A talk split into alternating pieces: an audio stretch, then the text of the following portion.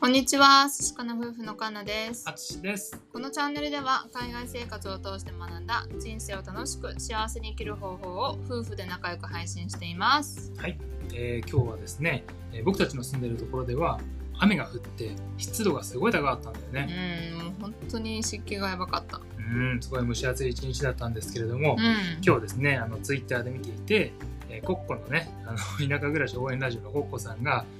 すごいね、あの雪がたくさん積もった写真をアップされていて。ね、あのこれからは雪かきがね忙しくなるっていう話をされていて、うわあなんかね、あの住む場所によってねなんかもう全然違うんだなと思って。うんね、そういうことをねあの思ってたんですけれども、まあ、今日はねなんかその場所によって全然違うなっていうところを、まあ、あのフォーカスして喋ってみたいと思うんですけども、まあ、テーマが「私たちが住みたい街の条件」ってことでね話していきたいと思います。え。はい。まあねあの皆さん多分ねあの生まれのま生まれた町があったりとか地元があったりとかね、あのすると思うんですけど人によってはね転勤でいろんな町に住んだことある方もね多いと思うんですが、うん。うん。あのね、もしかしたら人によってはもう生まれた町から動いてないっていうね人もいるかもしれないんですけど結構僕たちね引っ越しをしてきたんだよね。まあ私は特にね、引っ越しは多いんですけれども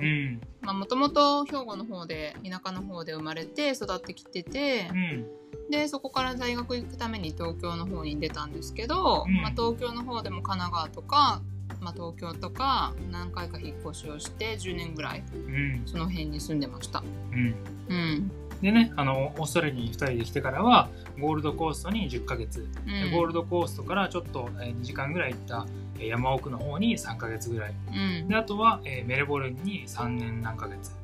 はい、メルボルン結構大きい町なんですけども。でそれで今ね住んでるタウンズビルにえー3年ちょっとぐらいかうん。はい。ね、今いるところは結構田舎のところで温暖なね地域なんですけれども、うん。うん、やっぱりね住む場所によって全然違うよね。まあね本当に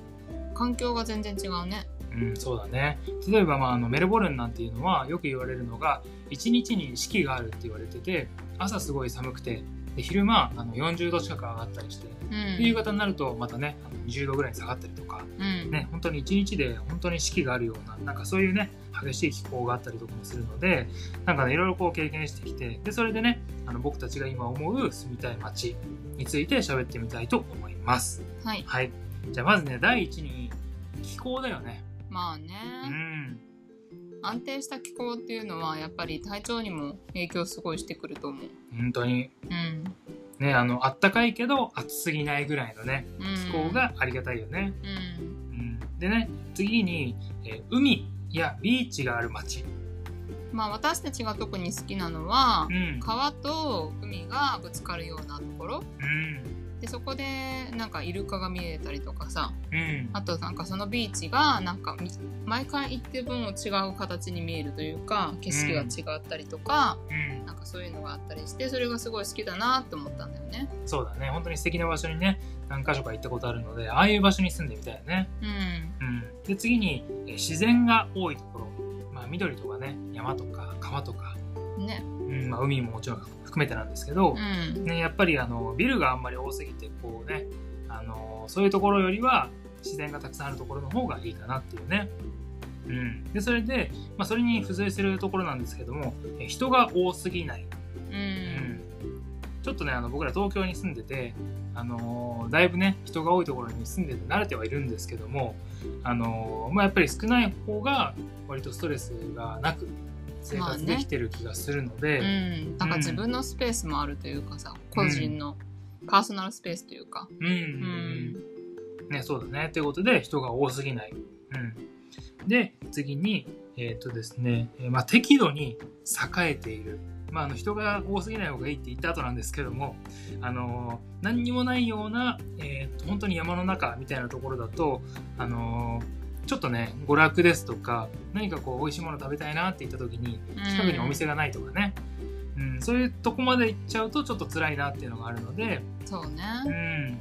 まあ必要最低限なものが買えたりとか例えば何か美味しいもの食べたいなと思った時にちょっと近くにねレストランがあるみたいな、うん。なんかそういうぐらいのところがいいかなっていうのが思います。はい。であとはまあ僕らオーストラリアに住んでいるのである程度日本食とかねアジア食材が買えるっていうのも一つあの大事な要素なんだよね。うん。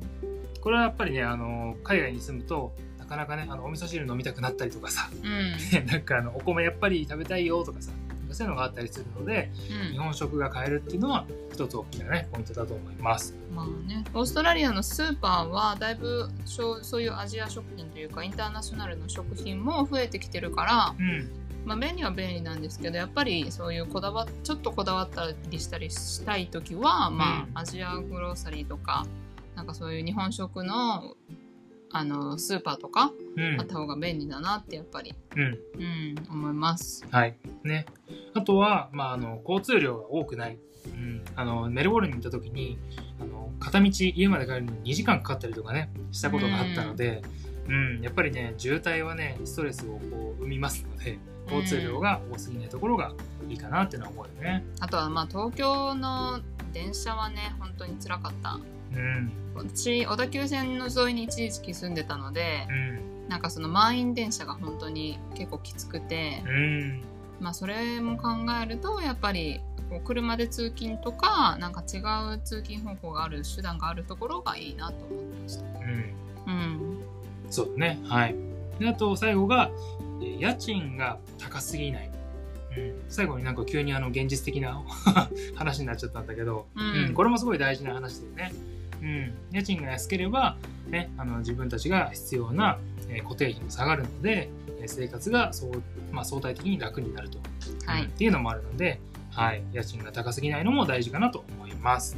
はい。ね、あの、まあ、じゃあ振り返ると、まあ、気候が安定しているところ、で、えー自然があるところ、ね、あとは人が多すぎなかったり、交通量が多すぎないところ、で、えー海と川の、えー交わる場所があるところ、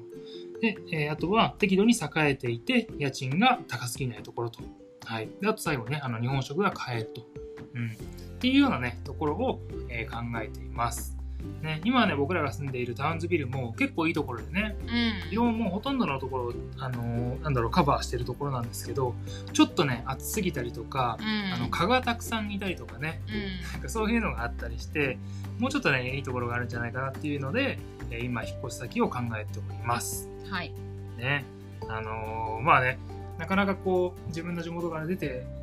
出たことがない方とかもね、いらっしゃると思うんですけど、本当にね、あの、行く場所行く場所によって、あの、文化も違えればね、気候ももちろん違いますし、人もね、全然違ったりするんだよね。そうだねうん、っていうことがあるので、もしね、なんかあの、引っ越しまだしたことない方がいらっしゃれば、ね、あの、いろんなところに住んでみるのもね、一つ楽しいかなと思いますので、はい。で、それで、えー自分たちが、えー住んでみると、あ、こんなところが好きだなとか、ここはあっちの方が良かったかなとかね、そういうのもあると、えー自分がもっと快適に過ごせる場所みたいなね、なんかそういうのがこう分かってきたりするので、そういうのもね、あのーまあ僕らがやってみて分かったことなので、うん、やってみられるといいかなっていうのは思います。はい。ね、っていう感じで今日は私たちが住みたい街の条件についてお話をしました。最後まで聞いてくださってありがとうございました。明日はあれかな？寿司かな？バイバイバイバイ